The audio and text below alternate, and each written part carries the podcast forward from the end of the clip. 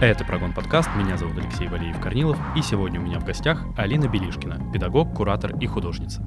Здравствуйте. Привет, привет. Тема нашего сегодняшнего выпуска — это медиация, арт-медиация, культурная медиация или просто медиация.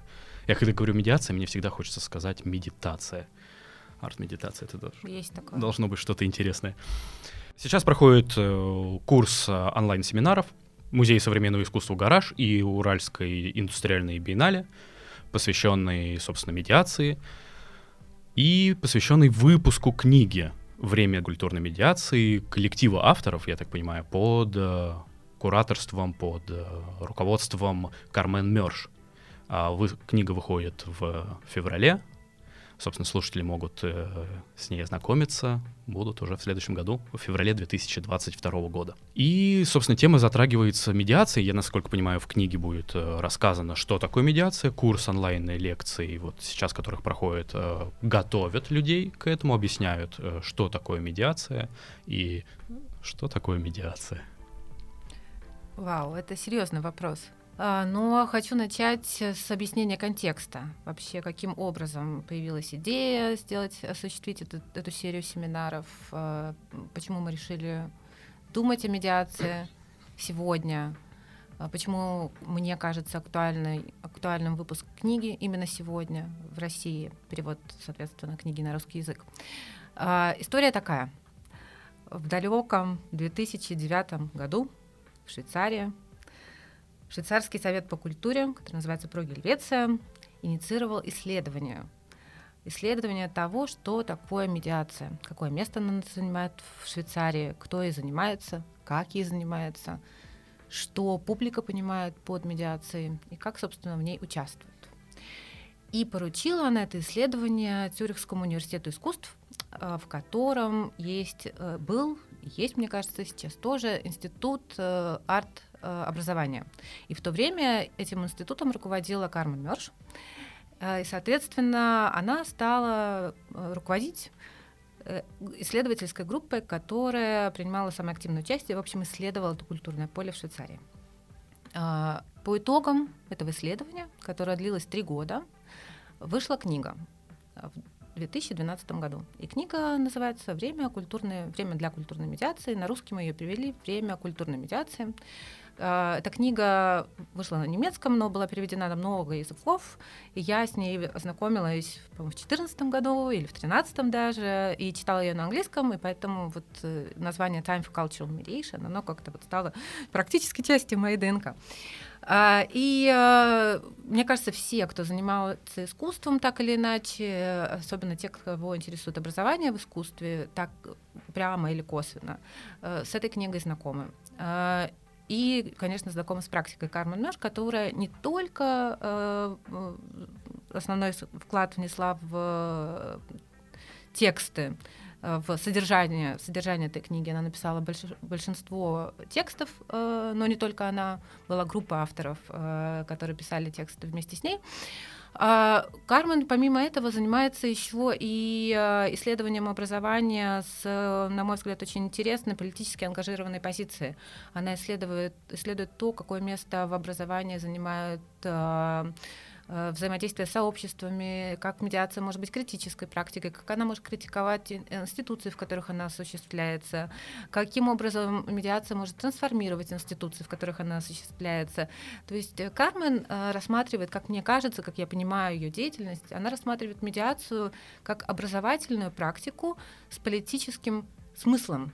Что значит смыслом? Что значит политическим смыслом? Это значит смыслом, это значит а, практика, которая своей задачей ставит трансформацию институтов и общества в целом.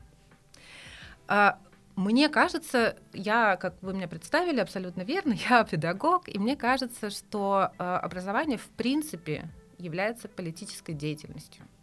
Это не значит, что это какая-то партийная деятельность, это значит, что образование как сфера мысли, сфера а, работы над созданием смыслов, коллективной работы над созданием смыслов.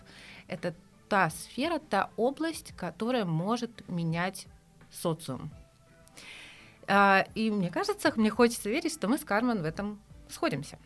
Итак, это мое понимание да, о том, как Кармен, как э, тот коллектив авторов, которым она руководила, подходит к понятию медиации, но надо дать должное сказать, что они с разных позиций рассматривали, они пытались сделать такое овервью да, всех практик медиации, которые были на тот момент активны в Швейцарии. И тут важный момент, что медиация на самом деле э, под медиацией понимается любая передача знаний об искусстве, о культуре зрителю студенту или слушателю. То есть на самом деле медиация это не только то, с чем мы сталкиваемся в зале музея. Медиация на самом деле это может быть обучение игре, игры на скрипке. Медиация это может быть э, на самом деле практика совместного э, постижения каких-то танцевальных па. Э, это все Кармен Мерш называет медиацией в своем тексте.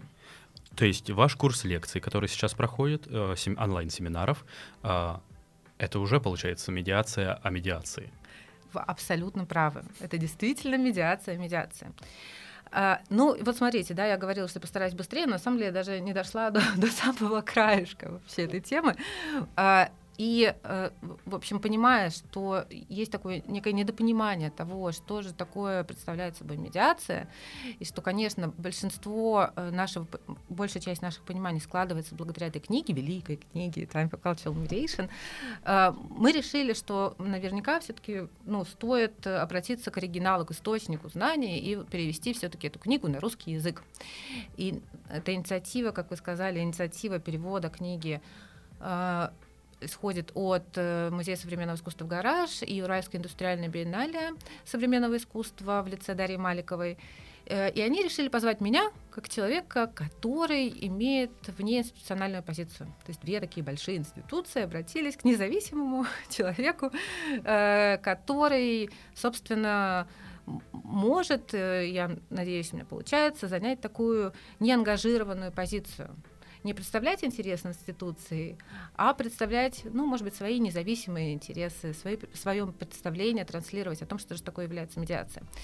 И э, надо сказать, что «Гараж» имеет свою программу медиации, и она была э, запущена в 2015 году Настей Митюшиной. Сейчас ей в основном занимается Марина Романова.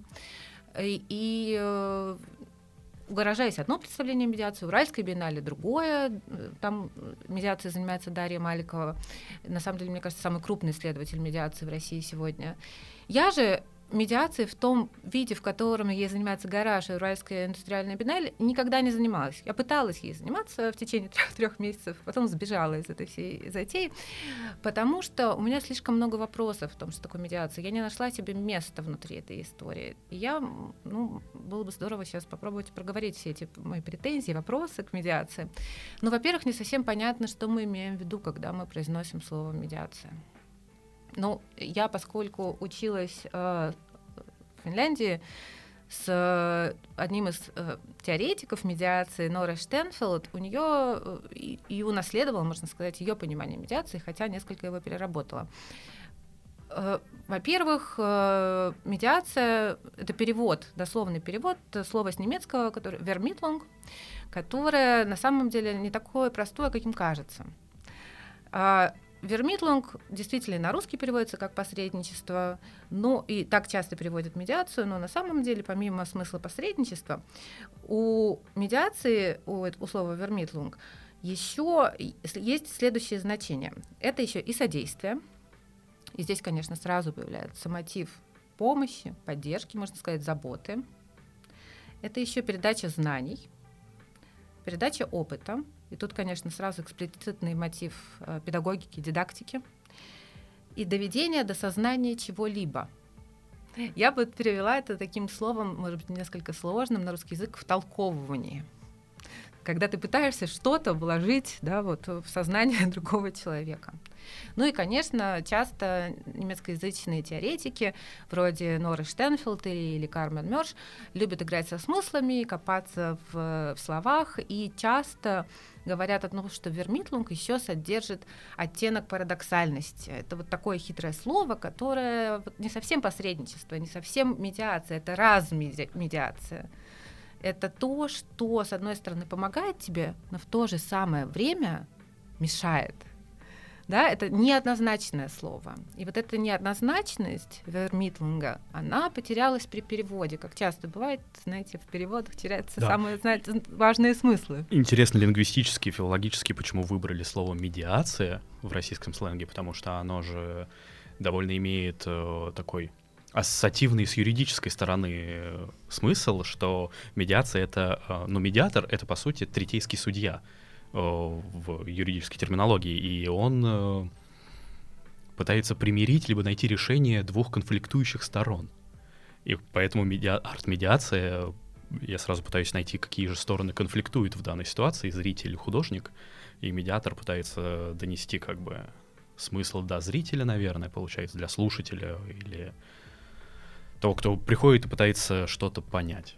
Вот. Э, в плане интереса, как это все сочетается и почему именно, конечно, медиация в российском приобрело именно такой вот смысл, арт-медиации.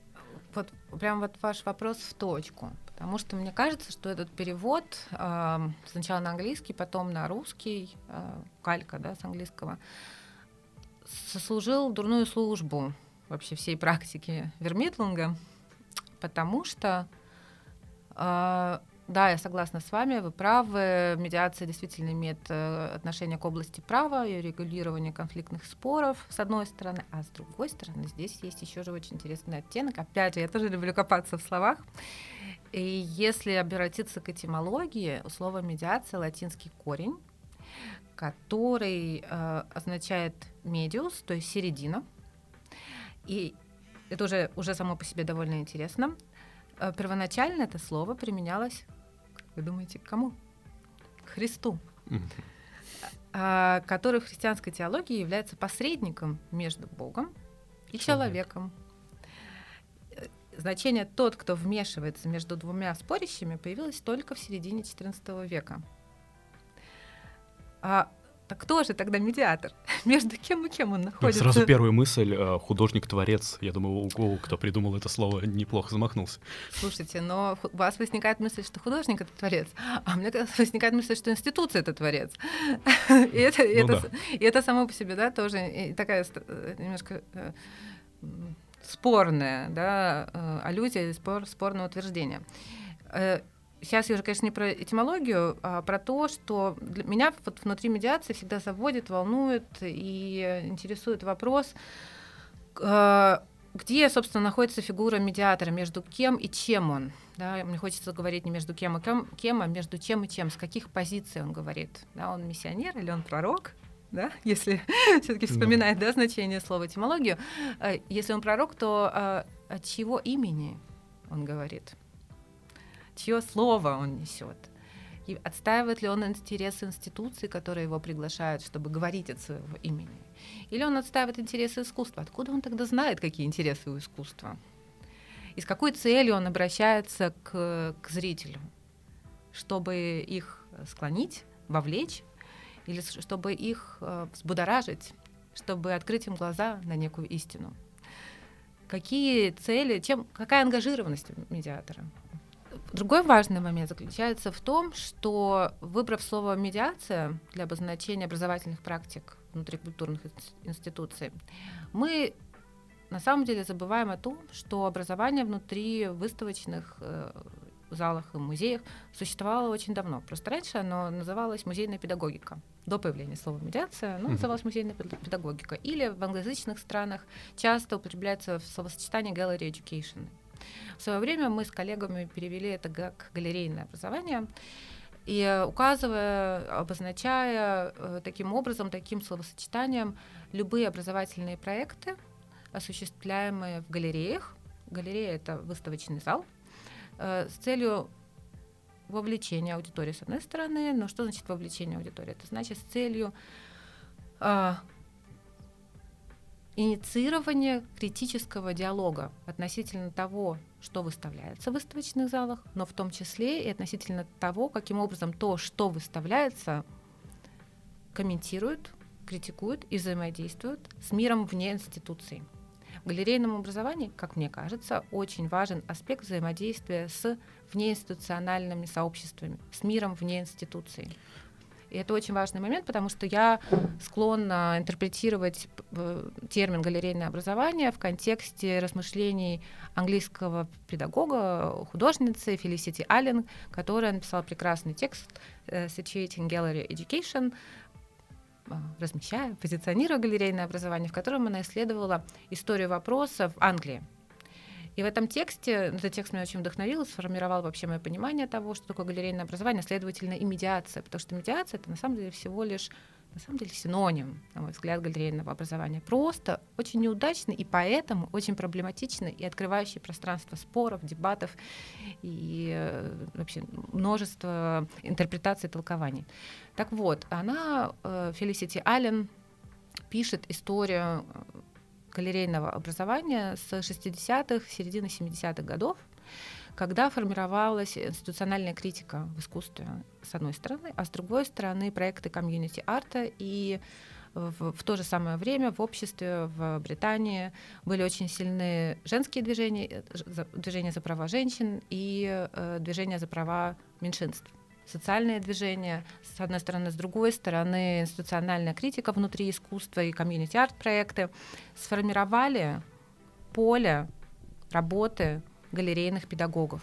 Как правило, галерейными педагогами, говорит Фелиситиалин, это очень важно, были женщины и женщины-художницы, которые, не имея возможности устроиться на высокооплачиваемую работу в университетах э, или в других организациях, приходили в галереи, тогда, на тот момент, это были не музеи, и в тексте Ален э, говорит в основном о некоммерческих галереях э, или пространствах, которые не имеют собственных коллекций.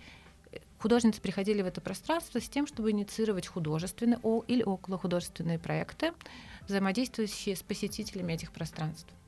Они таким, и таким образом, с одной стороны, иметь какой-то заработок, с другой стороны, продолжать быть действующими художницами и анализировать э, социум, анализировать общественные процессы. Вот этот пафос, я, этот пафос, я говорю это с положительным смыслом, а, вовлечение и аналитики общественных процессов очень важен в, в рамках того, что мы понимаем под галерейным образованием.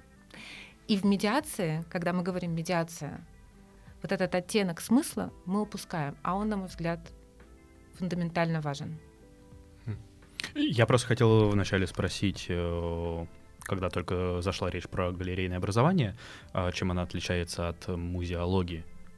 Вот, но, наверное, я уже по ходу сам разобрался, что музеология, она замкнута на себе, как бы на музее изучает строение внутри, а галерейное образование как бы взаимодействие вовне с, э, со зрителем и с институциями в целом вообще.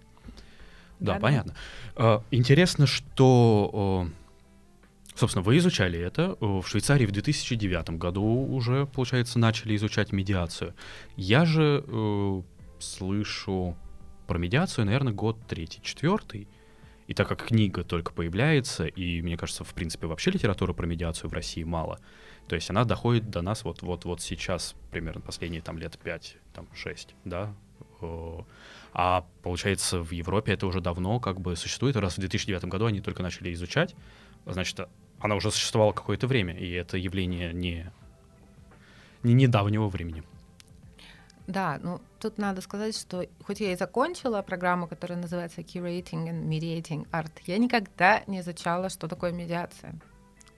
А, и вчера, кстати, на семинаре был поднят вопрос о том, как, собственно, нужно учиться медиации, как и где нужно учиться медиации. И наша гостья из Швейцарии, Сюзан а, Кудорфер, сказала, что только на практике. Я поддерживаю такой подход. Мне кажется, что э, медиации невозможно научиться. Очень часто, когда мы стараемся, пытаемся научиться медиации, те методы, которые мы используем, на самом деле, как мне кажется, опять же, это моя только позиция, противоречит вообще самой сути происходящего, потому что часто в, в, в рамках этих инициатив мы прибегаем к э, литературе бизнес-тренингов или психологической литературы. Мне кажется, что медиация, во-первых, это образовательная практика, И тут я абсолютно разоблачаюсь. Мне кажется, что это слово действительно играет с нами злую шутку и уводит нас от, собственно, образовательного смысла, а, э, от образовательного подтекста того, что делает медиация. И э, часто, давайте попробуем определить наконец-то, что такое медиация. Есть э, расхожее определение, и я в свое время пыталась определить э, несколько лет назад, когда мы с коллегами затевали симпозиум, посвященный тем же самым вопросам медиации в том числе. Э, вот мы пытались это определить и как-то коллективно пришли к определению, которое меня, может быть, не вполне устраивает, но это такое компромиссное определение, в котором медиация обозначалась как культурная практика по вовлечению аудитории. Это, и уже возникает вопрос по вовлечению аудитории ради чего? К чему? Да, зачем мы должны вовлекать аудиторию и где мы, где мы занимаемся этим вовлечением? А, другое есть определение, что медиация — это стратегия работы с аудиторией, основанная на вовлечении и соучастии. Похоже да, на первое определение. Да. Но опять же непонятно ради чего. Да, зачем мы вовлекаем людей? Что мы от них хотим?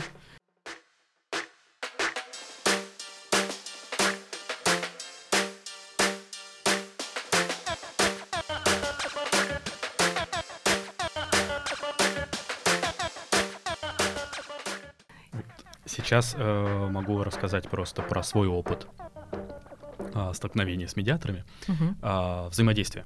Я был на выставке, где были медиаторы, э, генеральная репетиция фонда ВАК. И в чем заключалась история вообще всего этого, что вот как, что делали со мной, как э, с посетителем этой выставки. Собственно, ко мне присоединялся медиатор и вступал в диалог.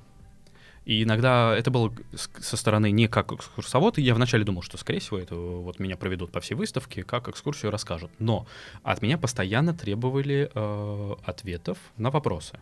Ну, что вы думаете, как вы к этому относитесь? И в целом, со временем, я помню, поначалу я был очень зажатый, ну, ну, картиной. Очень страх боец показаться глупым, конечно же, в первую очередь. Он есть. И скажем, к концу выставки я уже как-то, ну, успокоился, все, и мы перешли на простое общение, и какие-то ассоциативный ряд выдавали, спорили могли о чем-то, ну, в хорошем плане, обсуждать что-то. И, ну вот, для меня, как бы, когда я вышел конкретно с этой выставки, для меня медиатор — человек, который помогал разобраться. И для меня, наверное, вот э, первая же мысль, что зачем нужен медиатор, наверное, я сейчас могу нести полный бред, мне кажется, это связано с современным искусством в целом, что оно стало очень метафоричным и очень смысловым внутренне. И, ну, вот, современное искусство, грубо говоря, же часто ругают, что это такое, вот глина номер 4, да, напротив фонда. Или современный там заяц, металлический заяц, не помню художника, огромный вот это вот, выглядит как воздушный шар, но это металл. И многие зрители приходят, смотрят на это и такие, ну что что мне хотели этим сказать? В общем, современное искусство очень непонятное бывает, очень... Э, мне кажется, ну, во многом нужно знать какие-то смыслы, чтобы разобраться в чем-то, в каком-то конкретном одном произведении. уж не говорю про выставку одного художника в целом. Нужно знать и бэкграунд художника, и в том, что, при чем он это сделал, в каких обстоятельствах. Для полноты картины, мне кажется, это важно. Когда я узнаю про это, я больше погружаюсь в какое-либо произведение искусства. И, наверное, медиатор как раз, может, из хоть не хочется использовать слово усложнение, да, но наверное, вот это вот за все, это метамодерна, постдраматизма, а, простому обывателю с улицы, который заходит в музей, бывает сложно. И для этого, наверное, вот произошел, родился вот этот вот медиатор, который помогает разобраться в этом. Не поучает, говорит, так, сейчас я тебе все объясню а именно заставляет задуматься, подумать. И опять же, в одном произведении может быть несколько смыслов зарыто. Кто-то видит одно, кто-то другое, и в этом же кура... куратор, медиатор подталкивает э, к размышлению. И, наверное, опять же, вот это вот из-за этой чувственности я у вас в семинарах слышал, да, как-то заботливая меди... медиация. Угу. Да, а, что если человек видит не тот смысл, который закладывал художник, а он мог написать, например, в каком-нибудь манифесте, говорит, вот я имел в виду это. И чтобы зритель опять, э, кто не зритель, э, посетитель, понимал, что это... В общем, он не ошибся, если он увидел в этом что-то другое. И медиатор в этом помогает ему, говорит, что это здорово, что вы увидели немножко другой смысл для себя. И вот это вот заботливая какая-то история про человека, который оказался в мире абсолютно современного искусства. Наверное. Как вариант. Здорово. Мне хочется откомментировать сразу практически каждое слово из того, что вы сказали. Ну, э, особенно оговорку. Разнести меня. Э, нет, ни, ни в коем случае. Особенно оговорку, да, между, когда вы сказали, хотели сказать медиатор, сказали куратор. Вот да. это особенно симптоматично. Но сначала давайте поговорим в, в общем. У меня создалось ощущение, что вы понимаете практику медиации как, на самом деле, терапевтическую практику. Вот на той же выставке, когда я подошел, и когда со мной вступили в диалог, Uh, хорошо, я стараюсь быть экстравертом, но иногда очень замыкаюсь и вообще не хочу, чтобы со мной разговаривали. А медиатор же без этого не... Ну, то есть это же подразумевает, что медиатор вступает в диалог. И насколько туда подключаются какие-то психологические вот, аспекты при работе медиатора. Ну вот, во-первых, про диалог тогда начну с конца про диалог. Вот в том самом определении медиации, которое мы с коллегами пробовали дать, а, мы как раз и сформулировали, в том числе необходимую диалогичность. А, то вовлечение аудитории, которое происходит в медиации, оно происходит через диалог. Как будто действительно диалог неизбежен и навязчив как вы, собственно, описывая свой опыт, сказали, где же тут забота, если тебе что-то навязывают, да, это забота с кулаками или как? А, не знаю, сложный вопрос, хотя я, конечно, бывала, сейчас вспоминаю, бывала на медиациях а, молчаливых в том числе. И, кстати, вчера на семинаре а, Сюзанна, опять же, показывала примеры своей медиаторской практики. Она сказать, что у нее практика медиации больше 30 лет огромный опыт. Вот и она показывала практику свою, в которой она тоже обходилась без слов. А, очень часто, это, и это одна из э, моих проблем э, к медиации, моих вопросов к медиации, а, очень часто медиация превращается, с одной стороны, вот в ту самую терапевтическую или псевдотерапевтическую практику, а, практику успокоения раздражения, которое зритель часто испытывает по отношению к искусству. И чего же скрывать я тоже. А, как будто задача медиатора объяснить, что все хорошо. А, то, что тебя раздражает, на самом деле призвано тебя не раздражать, а подарить тебе минуту удовольствия. Просто ты не знаешь, как это удовольствие открыть. Сейчас я тебя научу. Как получать удовольствие от того, что не выглядит удовлетворительным. А, мне кажется, что задача медиаты, медиации не в этом. А, задача медиации, и об этом часто говорят теоретики, я с ними совершенно согласна, в том, чтобы не успокаивать конфликт, а наоборот его разжигать. И как будто вот ты смотришь на современное искусство, и тебе уже нервозно, некомфортно, отвратительно, часто, да, бывают такие эмоции. И медиатор на самом деле не хочет тебя дать тебе какую-то пилюлю, когда у тебя пройдут все боли. Медиатор, напротив, да, расковыривает вот эту маленькую ранку, превращает ее в большую. Зачем медиатор это делает? Э, я полагаю, что медиатор делает это для того, чтобы разобраться на самом деле в, симптом, в симптоматике, в проявлениях боли, которые мы все испытываем, когда мы оказываемся в пространстве современного искусства. Современное искусство нет декоративно. Ну, то есть мы говорим о хорошем современном искусстве, зачем нам говорить о плохом, правда? А, современное искусство не декоративно. Современное искусство всегда работает с социальным контекстом. Современное искусство всегда поднимает темы, которые волнуют общество а, в конкретном месте, в конкретное время. И часто эти темы болезненные современное искусство должно раздражать и причинять дискомфорт. Без этого оно не работает. И медиатор, как мне кажется, никогда не успокаивает, как я уже сказала неоднократно. Медиатор разбирается в причинах э, вот этой болезненной реакции на то, что на самом деле должно вызывать болезненная реакция. В этом смысле медиатор э, не, не лечит, а калечит.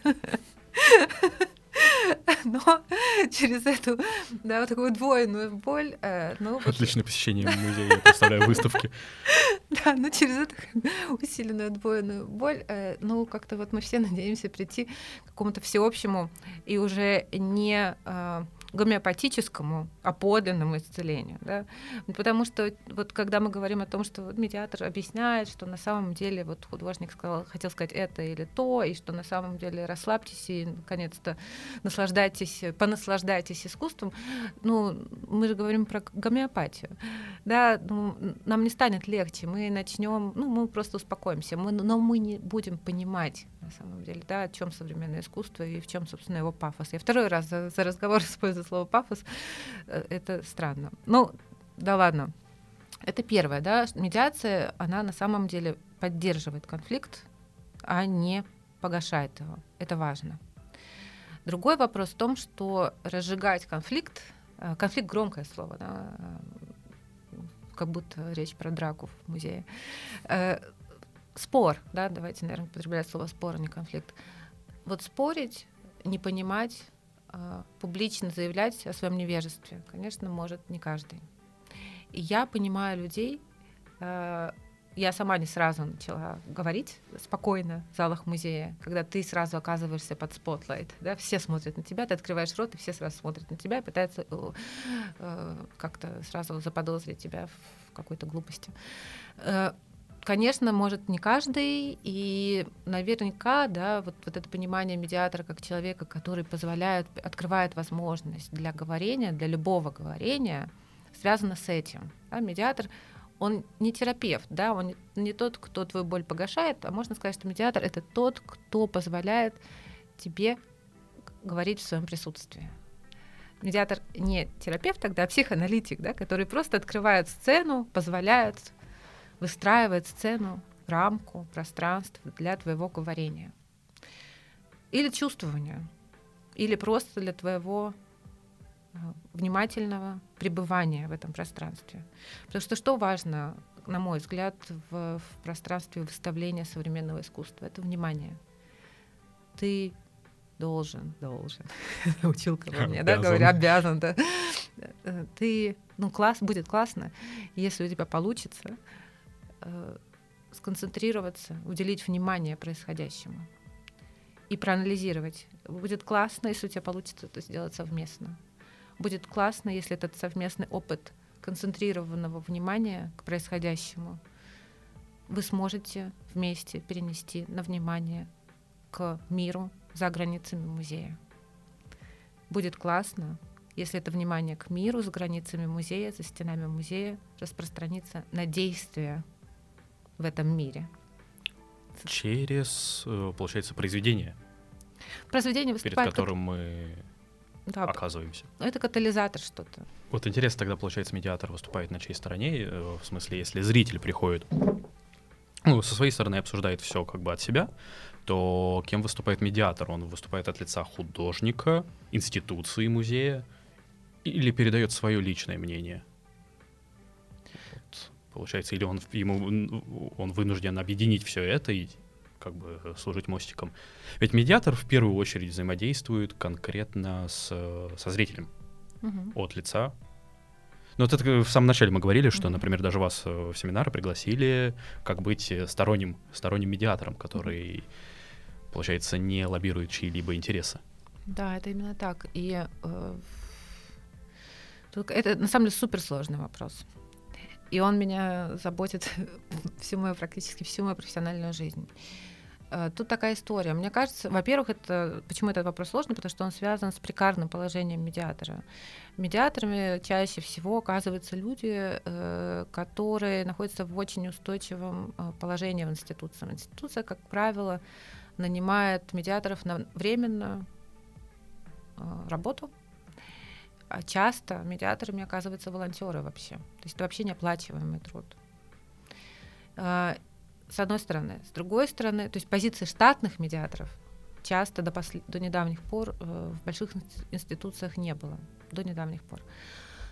Э, с одной стороны. Поэтому вот эта проблематика, с какой, с какой позиции говорит медиатор, здесь еще больше э, еще более, еще более проблематичной оказывается. Потому что, естественно, если я не аффилирован с институцией или не вполне аффилирован с институцией, какой смысл мне говорить от ее лица? Но при этом я не могу говорить от своего лица, потому что я вот одной ногой в этой самой институции. Поэтому медиатор, как мне кажется, всегда занимает э, так или иначе пограничную позицию. Вот и я на самом деле в этих семинарах, поскольку я не аффилирована ни с гаражом, ни с Уральской индустриальной биеннале, но при этом я с ними сотрудничаю. То есть я с ними, я внутри, но я не совсем внутри, но я и не совсем снаружи. Я на границе.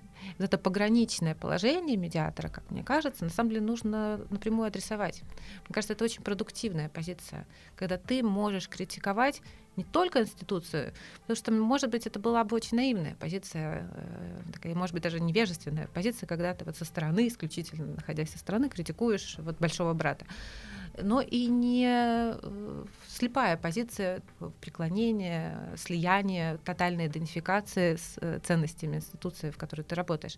Мне кажется, это очень здоровая позиция перифери... нахождения на периферии, на границе, на периферии, когда ты, с одной стороны, можешь и критиковать, и понимать изнутри всю механику да, процессов институциональных, и вот находясь на этой периферии, обладая вот таким двойственным взглядом, мне кажется, из этой пучины неоднозначности, потому что это очень неоднозначная позиция, да, она очень шаткая.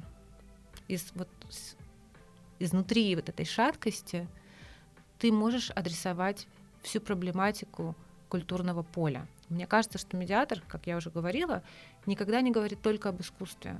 Говоря об искусстве, он говорит о культуре в целом, он говорит об обществе и говорит об институции, в которой он открывает рот в том числе. И вот эта шаткость, неоднозначность, мне кажется, тоже не должна замалчиваться. Ее нужно прямо адресовать. Мне кажется, что не бывает просто разговоры об искусстве, потому что, во-первых, это искусство где-то выставлено, это искусство откуда-то попало в музей, это искусство кто-то сделал, это искусство кто-то видит, это искусство каким-то образом повешено, представлено, в конце концов. Каким образом оно представлено, тоже большой вопрос. Кем оно представлено, что написано в тексте, почему это написано именно так, какие смыслы там скрываются, для кого это написано, каким языком. Все эти вопросы, да, они, конечно, всегда адресуются э, в разговоре медиатором с публикой. С одной стороны. С другой стороны, я помню, вы думаете, я забыла? Я не забыла о вашей оговорке. Когда вы говорили, хотели сказать медиатор, сказали куратор. Mm-hmm. Вообще, конечно, вот э, иерархия внутри институции всегда тоже является большим предметом споров и разговоров. Медиаторы, как правило, находятся вообще вот внизу институциональной иерархии. Во-первых, э, не только благодаря своей прикарности, как мы уже сказали, а еще и благодаря тому, что часто медиаторов и их практику воспринимают как что-то дополнительное к смыслам, которые уже вложил в выставочное высказывание куратор. Медиатор такая вишенка на торте. Вот куратор сделал всю работу, он все объяснил, он написал экспликацию. Ну и вообще, собственно, вот его работа, она осязаемая, ее можно увидеть, почувствовать, походить. И вообще нам не нужен медиатор. Зачем нам нужен медиатор? Ну вот вы сказали, что вам нужен медиатор, да, чтобы объяснить и как будто успокоить свое раздражение. Но часто люди обходятся без, без, без медиатора. Медиация как будто часто, да, вот возникает ощущение, что она даже мешает она как будто, ну вот, э, либо упрощает высказывание куратора, либо вообще в другую сторону ведет, либо, ну, как-то непонятно, она как будто вообще про другое. Зачем она нужна? И вот эта как бы ненужность медиации, она закреплена в институциональном отношении. Медиаторы — это действительно люди, абсолютно прикарные, которые меньше всех зарабатывают, как правило, внутри институции, и Э, считаются вот каким-то дополнением к, к кураторской деятельности. И всегда куратор стоит над медиатором. Ну, и над образованием вообще, в принципе. Кураторский отдел всегда более престижен, чем образовательный. Образование, потому что рассматривается как э, сервис, как услуга. Другой вопрос, почему мы воспринимаем образование как услугу, и услуга для нас менее значительна, чем кураторская деятельность, которая вот внутри этой экономики культурной да, воспринимается более престижной, да, репутационным делом, тогда как э, образование — это услуга всего лишь навсего. Это большой вопрос, э, который неоднократно исследовался, многими теоретиками, но у меня ответа нет на этот вопрос. Мне просто кажется, что нет ничего плохого в услуге. конечно, у медиатора очень странная позиция получается, необычные. Да, у меня первая ассоциация сейчас была, что это такой партнер по выставке, который присоединяется к тебе во время выставки и отваливается после того, как ты вышел из него. И как бы, а, ты вроде бы подружился с человеком за время, либо не подружился, поссорился, и в то же время вот он и остался там, а ты уже вышел вовне. Но э, мне как-то ну, хочется верить, что все-таки э, медиация это образовательная деятельность. И поскольку это образовательная деятельность, она может и кратковременно, вот этот эпизод, да, он кратковременно, но оставляет след в твоей жизни навсегда. Это как бы, может быть, это не просто интрижка, да, это вот что-то, что вот самое сердце тебе укололо, и вот год спустя ты будешь вспоминать со слезой на глазах. Но она строится... Я все время говорю про выставку, на самом деле, я так понял, она же не только может быть на выставке. То есть это, например, включает ли это образовательная программа перед выставкой или во время нее, медиатор участвует ли там? Или нет? Это не называется медиатор часто. Часто э, программа перед выставкой, э, лекционная программа, например, или программа показов э, перед, во время или на протяжении выставки называется публичной программой, приуроченной, да, по, по, имеющей отношение к выставочному высказыванию. А, но, конечно, это является медиацией. Ну, в целом. Да, в целом это является медиацией, просто называется публичная программа. И я думаю, что это тоже вопрос престижа, потому что программа медиация, ну, как-то это звучит не очень. А публичная программа звучит гораздо более серьезно, кажется. И, у публичной программы, вы заметите, всегда есть куратор и не педагог. Это опять-таки mm-hmm. такой симптом а, вот э, абсолютно разного уровня престижа. Условно медиатор никогда я не слышала, не встречалась с тем, чтобы был такой же престиж, такое же отношение со стороны коллег, даже как к куратору. Мы говорим про российские реалии или это вообще, вообще во всем мире? Это во всем мире, так. так. И огромное количество текстов, конференций, вот этого всего, мне кажется, с э, начала нулевых или середины нулевых э, издано, реализовано но мне кажется, что ситуация пока не меняется. В, анг... в немецке, я не говорю по-немецки, а, к сожалению, к, к сожалению, потому что самая, мне кажется, активная дискуссия по этому поводу разворачивалась именно в немецкоговорящих странах, в Австрии, в Германии, в Швейцарии. Э, помимо э, Кармен Мёрш, о котором мы уже сегодня говорили, э, коллектив Трафока, в котором есть Нора Штенфилд, теоретик, с которой я в свое время сотрудничала, и у которой я училась, она тоже организовывала огромное количество, мне кажется, семинаров, э, лекций по этому поводу, выпустила тексты. Но э, вот эта проблема неравноправного отношения в поле, она до сих пор есть. И я позапрошлом году вместе со своими дорогими коллегами Яной Ключук, Ключук и Жуанной Монтбарон мы тоже внесли свою лепту в этот дискурс и пытались осмыслить неравноправные отношения кураторов и педагогов в контексте так называемого образовательного поворота в искусстве и его последствий для образовательной сферы в России.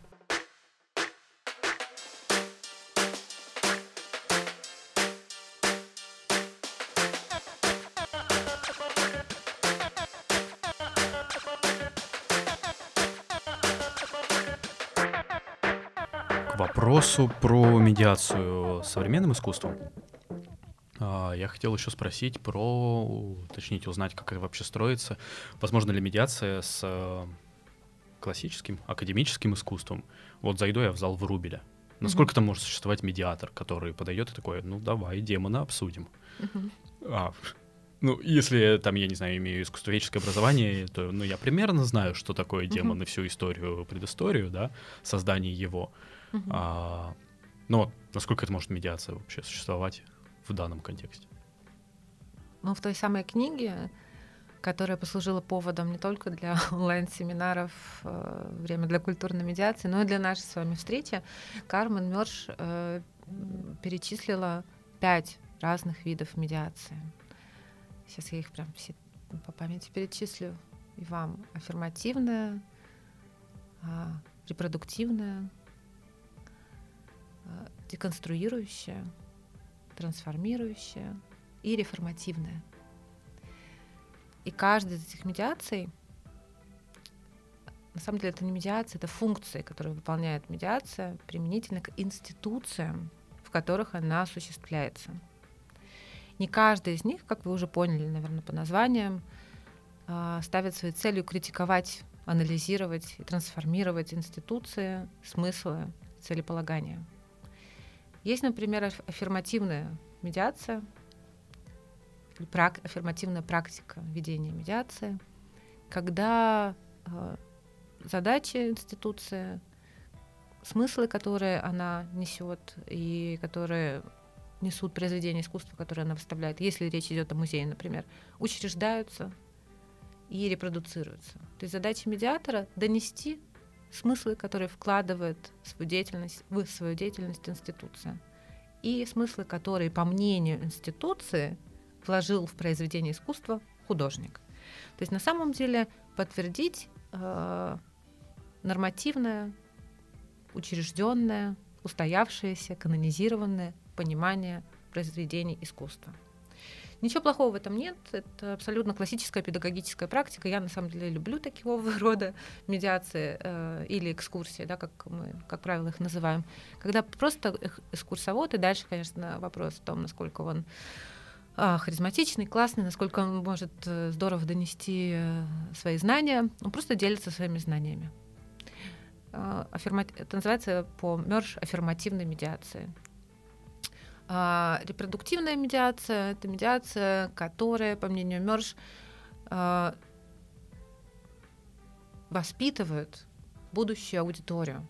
То есть медиация знает, медиатор знает, какие цели у институции и что в произведение искусства вкладывает институция, и объясняет э, тем, той, группе, это те, той группе аудитории, которая еще, э, может быть, настолько вовлечена в музейную деятельность. Например, а, музей провел исследование и знает, что вот они проседают по вовлечению ну, молодежи от 25 до 35 лет. Это такой пример сейчас из головы абсолютный.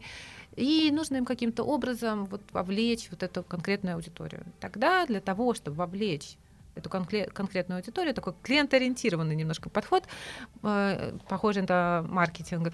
Э, им нужно придумать такую программу медиации, чтобы вот эти конкретные, эта конкретная группа населения, населения объединенная конкретным, конкретным атрибутом э, возрастом в данном случае, вот научились любить Врубеля или, я не знаю, какого-нибудь Шишкина. И дальше медиатор вот придумывает, как э, объяснить, в чем крутость Шишкина для например, э, девушек 28 лет. Это абсолютно такой клиент-ориентированный подход, в котором посетитель не сводится до э, одного выдернутого атрибута. Например, вот возраст или гендер или пол. И э, это тоже классический подход, на мой взгляд, менее интересный, чем аффирмативная медиация, но тем не менее он тоже имеет место быть. И дальше уже становится чуть интереснее, даже сильно интереснее. Это реформирующая медиация, э, деконструирующая и трансформирующая медиация. Конечно, на вершине горы трансформирующая медиация, когда задача медиации не просто изменить структуру институциональную в том, как медиация выстроена, она меняет что-то внутри институции, но и изменить пространство, условно пространство за пределами институции. То есть трансформация имеет далеко идущую цель э, и ведет потенциально к трансформации общества, общественных связей, общественных установок, вообще того, как мы понимаем общественное устройство. Э, например, это можно осуществлять, вовлекая сообщества, которые раньше не были вовлечены в э, в принятии решений, в принятии институциональных решений. На практике, конечно, практически никогда не осуществимо, но было бы здорово, если бы это было осуществимо. Потому что, когда мы говорим об участии, очень часто то самое участие, участие в культуре э, воспринимается исключительно ну, как-то декоративно, когда мы на самом деле под участием понимаем э, интерактивность когда нам предлагается там что-нибудь включить, нажать, куда-нибудь присесть, а вот это все вы сейчас улыбаетесь, потому что вы, вы наверное, куда-то приседали, когда вам предлагали поучаствовать. Я я сто процентов это делала. Э, и вот это называется участием. Тогда, конечно, участием или партиципацией э, действительно является участие в структурном функционировании институции. Вот если бы в рамках проекта тебе предложили бы придумать публичную программу, тем самым действительно изменить как-то, да, поучаствовать, вовлечься да, в функционирование той самой институции, тогда бы это можно было бы назвать участием. Даша Маликова, например, э, определяет медиацию таким образом. Она говорит, что медиация Э, это стратегия работы с аудиторией, основанная на вовлечении и соучастии. И в центре медиации внимание к опыту э, зрителя, к его запросам. И, если я правильно помню, медиация, по мнению Дарьи, смещает акцент с пассивной передачи знаний на общение. Ну, мы про это с вами говорили, да, что как будто задача медиатора в бесконечном говорении. Вступить в диалог. Да, в бесконечном вовлечении в диалог. И, но тут интересный момент, э, опять же, если я правильно помню, Дарья говорит, что цель медиации все-таки в том, чтобы дать интересный, вдохновляющий опыт каждому человеку, независимо от его жизненного опыта. И тут, конечно, вопрос, насколько вдохновляющим может быть э, спор, конфликт и э, неприятные эмоции, раздражение, о котором мы с вами тоже говорили. Вот тут сразу интересно в плане э, дать эмоции каждому человеку. Это такая, получается, очень индивидуальная работа. А, то есть мы не медиатор, либо их должно быть огромное количество, например, на старте какой-либо выставки, экспозиции, а, чтобы с каждым вступить в диалог, а Иначе, если это групповая какая-то история, стоит там человек 10, каждый со своим мнением, как мы говорили, это может там клуб любителей определенного художника, да, и медиатору нужно каждому донести или либо не донести, либо вступить в какой-то диалог. Вот это сложная история. Либо если это просто получается монолог медиатора, то это уже медиатор трансформируется в экскурсовода, mm-hmm. мне кажется. Но поэтому это исключительно, да, личная история. А, а вам как э, экскурсоводы не нравятся? Э, нет, э, мне кажется, я не был ни на одной выставке с экскурсоводом. А почему? Но я с удовольствием, я обожаю подключаться, когда они разговаривают с какой-то группой. А я оказываюсь в том же зале, и я всегда вот как, господи, да, мне кажется, практически все так делают, подходят такие, давай послушаем, что сейчас. Нет, это интересно. Это интересно в плане педагогической истории и в целом исторической, да, как бы, и разъяснения, да. А, но мне показалось, медиатор немножко выполняет другую функцию. Э, даже не другую функцию, функция, она, скорее всего, остается примерно та же, другим способом. Тут, конечно, вопрос диалога важный, и э, мне кажется, я думаю, что он своими корнями, конечно, уходит в диалогическое искусство.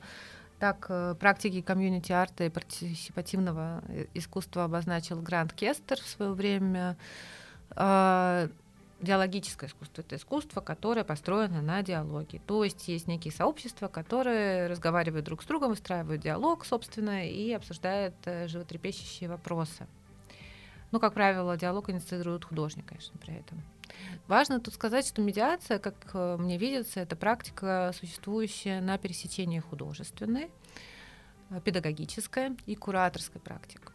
То есть на самом деле такая вбирающая в себя понемножку из разных областей знаний и, и знания применения. Э, и кажется, что действительно, соглашусь с вами, вот эта идея диалогичности, она вот из всех этих практик действительно как-то занимает лидирующее положение. Я не уверена, что это так. Я не уверена, что задача выстраивания диалога, приобщения к диалогу действительно самое важное. Или мы, может быть, понимаем разное по диалогам. Ведь э, диалог не значит не обяза- обязательно говорение двух людей или э, стимулирование вот этого, да, когда вы, по-моему, тоже говорили об этом сегодня, когда медиатор подстегивает вас, да, провоцирует, что да. вы. А если я интроверт, да, да задавали да, вопросы, замкнулся и. Да, мне кажется, что все-таки под диалогом э, часто понимается несколько другое, понимается создание возможности да, для говорения. Ты можешь говорить, и вот этот фа- сам факт того, что у тебя открывается такая возможность, и ты при этом можешь говорить что угодно и быть каким угодно.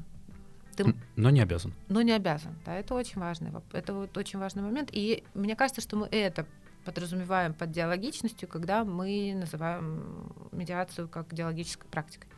Часто появление слова медиация связывают с биеннале манифеста, которое проходило в 2014 году в Петербурге. Тогда в рамках э, манифеста, собственно, появилась медиация как практика. Вернее, даже было бы сказать, то, что мы раньше называли музейной педагогикой или экскурсоводческой деятельностью, стало называться медиацией, но просто эта деятельность стала немножко другой, не такой, какой мы привыкли ее видеть и понимать и участвовать. Э, очень важно помнить этот контекст. Медиация пришла к нам в рамках э, международной выставки, э, не просто выставки, а биеннале. И не просто биеннале, а номадическое биеннале. Э, и не просто номадическое биеннале, международное, а международное номадическое биеннале, которое пришла в Санкт-Петербург в 2014 году, как мы знаем, это очень сложный, политически сложный год для России.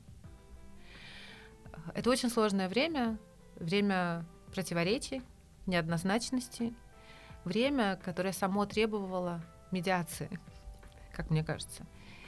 И именно в это сложное время медиация появляется. Именно в это время поднимается вопрос о бойкоте международной биеннале. Я не знаю, доходило ли до вас в Москву в Москве слухи, но у нас в Петербурге вопрос о бойкоте манифеста стоял очень остро. Многие художники, и российские, и, кстати, солидаризирующиеся с ними иностранные, и кураторы в том числе, поднимали вопрос о бойкоте международной биеннале, э, номадической биеннале, международной номадической биеннале современного искусства, тогда, когда страна, которая принимает, ну, в общем, ведет, на их взгляд, неоднозначную политическую деятельность. Э, тем самым обнажая связь искусства и социальных преобразований, социальных явлений. И тут происходит два очень важных момента. С одной стороны, мы понимаем, что искусство не абстрактно, да, оно не существует в каких-то в мире идеалов, оно укоренено здесь и сейчас, оно situated, да, это то самое слово, и оно действительно взаимодействует с той средой, в которой оно себя находит, и высказывание кураторов тоже не абстрактное, оно укоренено и взаимодействует с той средой, в которой оно себя находит, в социальных э, и политических контекстах, в которых оно оказывается. И какова роль медиации во всем этом?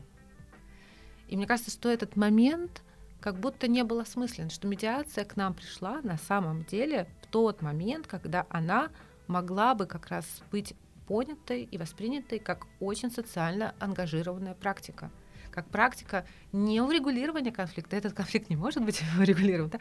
но как практика работы с этим конфликтом и практика работы внутри, в гуще этого конфликта.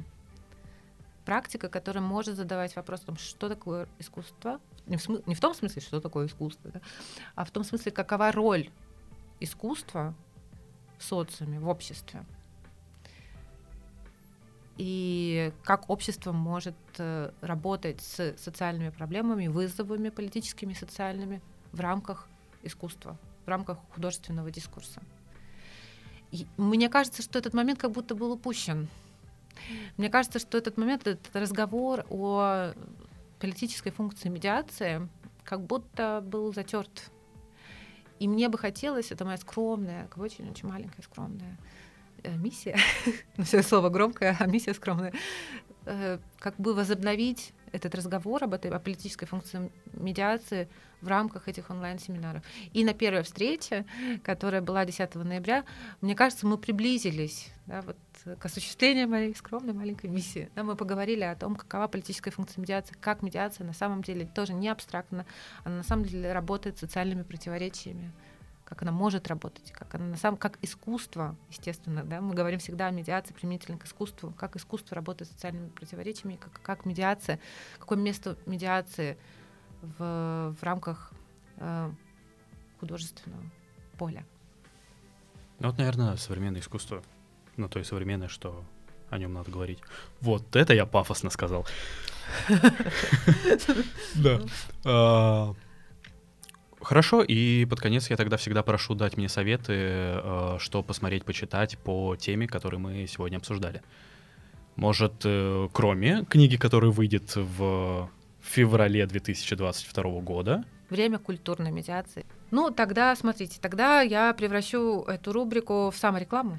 Э, и посоветую вам сходить на сайт симпозиум curatorialforum.art мне кажется, так. Или просто можете погуглить симпозиум второго кураторского форума в Санкт-Петербурге и увидеть, что это не просто сайт, а онлайн-ресурс с огромным количеством текстов, которые мы с коллегами перевели, когда курировали, собственно, этот самый второй симпозиум в рамках второго кураторского форума. Тексты не были изданы на русском до этого, и благодаря э, нам нашему труду и труду переводчиков, конечно. У, у зрителей, читателей есть возможность знакомиться с текстами. И моим безусловным фаворитом является текст, два текста Джанны Грэм. А, это британская активистка, исследовательница, художница и педагог. А, один текст про паразитов, а второй текст о последствиях образовательного поворота в искусстве. И второй мой фаворит — текст э, Бернадет Линч «Рад за вас, но мне плевать». Это текст, в котором Бернадет исследует процессы соучастия э, публики в проектах, которые инициируют культурные институции. И тексты Джаны Грэм, и текст Бернадет Линч супер критические. Их взгляд на медиацию и на педагогику э, очень политически ангажирован, но вы уже, наверное, поняли, что у меня такой же взгляд. Так что нет ничего удивительного, что я вам его советую. Но если вы хотите немножко другой подход, чуть-чуть другой подход, хотя, конечно, он э, тоже э, критический, э, на этом же сайте в рубрике «Переписка» вы можете обнаружить текст Фелисити Аллен, в котором она, а это имя уже звучало сегодня у нас, а, это исследовательница из Великобритании, и художница, и педагог, исследовательница в первую очередь галерейного образования. Так вот, в этом тексте, в тексте переписки а, своей, она вспоминает о том, как она провела последние годы Э, в своей профессиональной деятельности. Э, я умышленно э, пытаюсь вас завлечь, ничего не рассказать, сказать, сказать что-то, но ничего не рассказав, чтобы у вас, может быть, родилось какое-то любопытство, и вы сходили и прочитали, каким образом, что именно вспоминает все-таки Фелисити Аллен. Это потрясающий текст, который, мне кажется, не просто текст, но и произведение искусства. Я надеюсь, что вам будет возможность его прочитать, и вы получите удовольствие. Отлично. Это действительно интересно. И если э, вы слушаете этот подкаст э, еще в ноябре 2021 года, вы можете подключиться к курсу онлайн-семинаров. А если нет, посмотрите их в записи. Подключайтесь 25 ноября и 1 декабря. Последняя встреча будет 1 декабря, где мы будем подводить итоги, так что, подключившись 1 декабря, вы как будто будете с нами все предыдущие дни тоже. Потому что, по крайней мере, узнаете от меня в моем пересказе, что происходило до этого. Супер. Спасибо за разговор. Спасибо, Спасибо, вам. что пришли. Спасибо, что позвали. Пока-пока.